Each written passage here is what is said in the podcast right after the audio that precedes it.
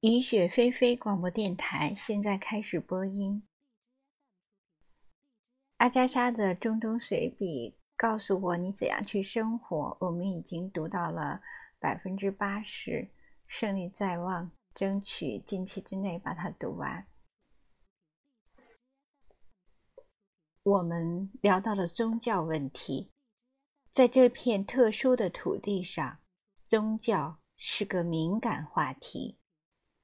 叙利亚有各种各样的狂热教派，都伺机借神圣的名义割断彼此的喉咙。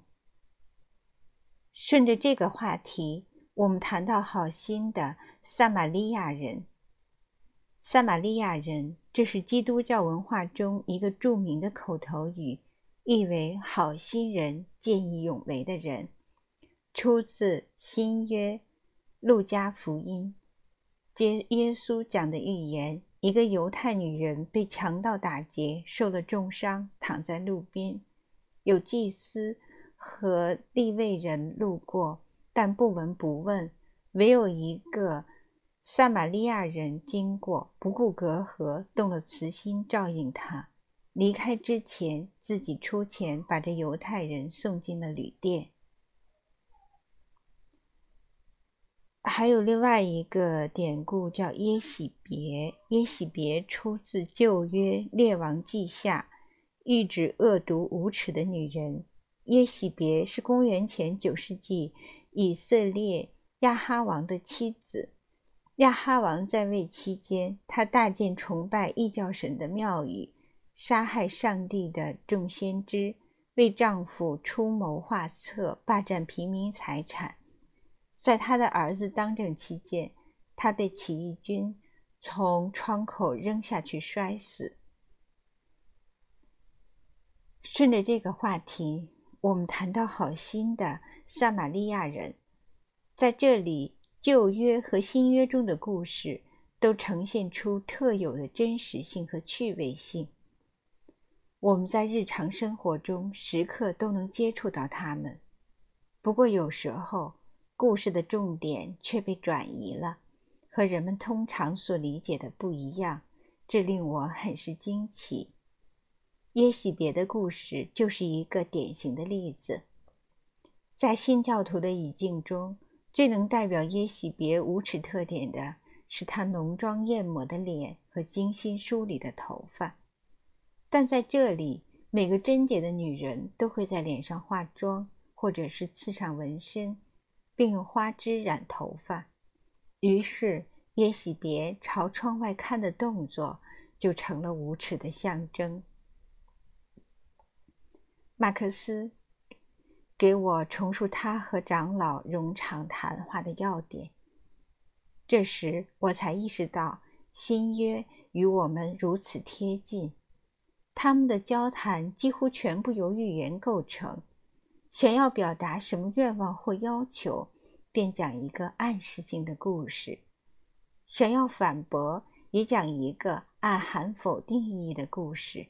如此这般，没有什么意见是直接说出来的。好心的撒玛利亚人的故事在这里显得特别真实。因为这里没有熙熙攘攘的街道、警察、救护车、医院和公共救助服务。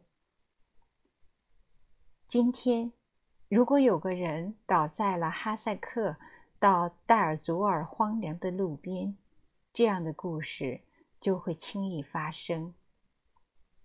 这个故事说明，在沙漠居民的眼中，同情是一项巨大的美德。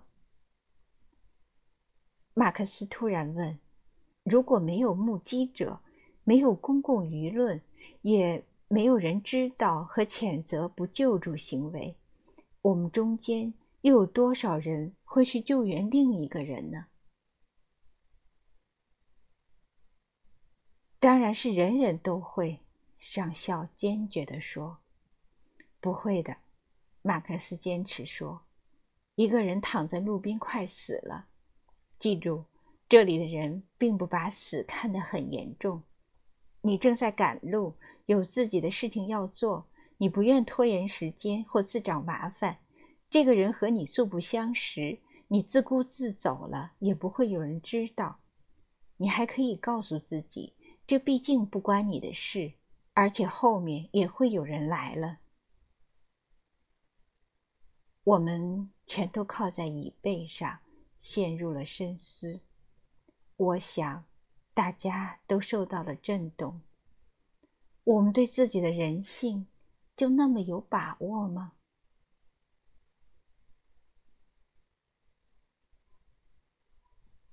长长的沉默之后，疙瘩慢悠悠的开口了：“我想我会去救他的。是的，我想我会。我可能一开始会走开，但不久就会感到羞愧，然后折回来。”上校同意他的说法：“正是，你不会心安理得的。”马克思说。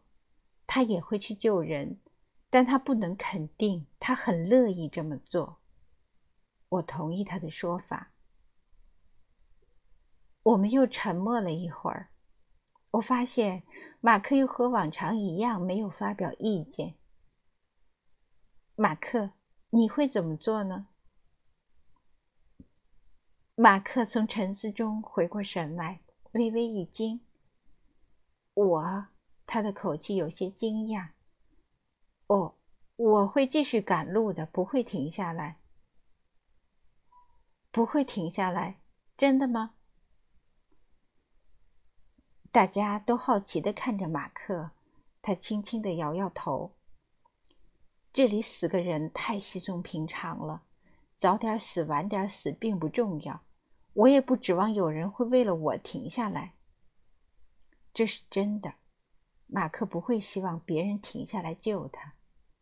他用平静的语调继续说下去：“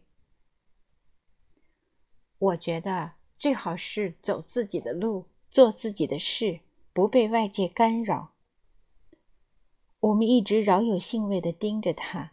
我突然想到一个问题：“可是，马克，我说，如果那是一匹马呢？”“哦，一匹马。”马克突然间恢复了生气，变得很有人情味儿。那当然不一样了，我会为他尽全力的。我们哄堂大笑，马克诧异的瞪着眼睛。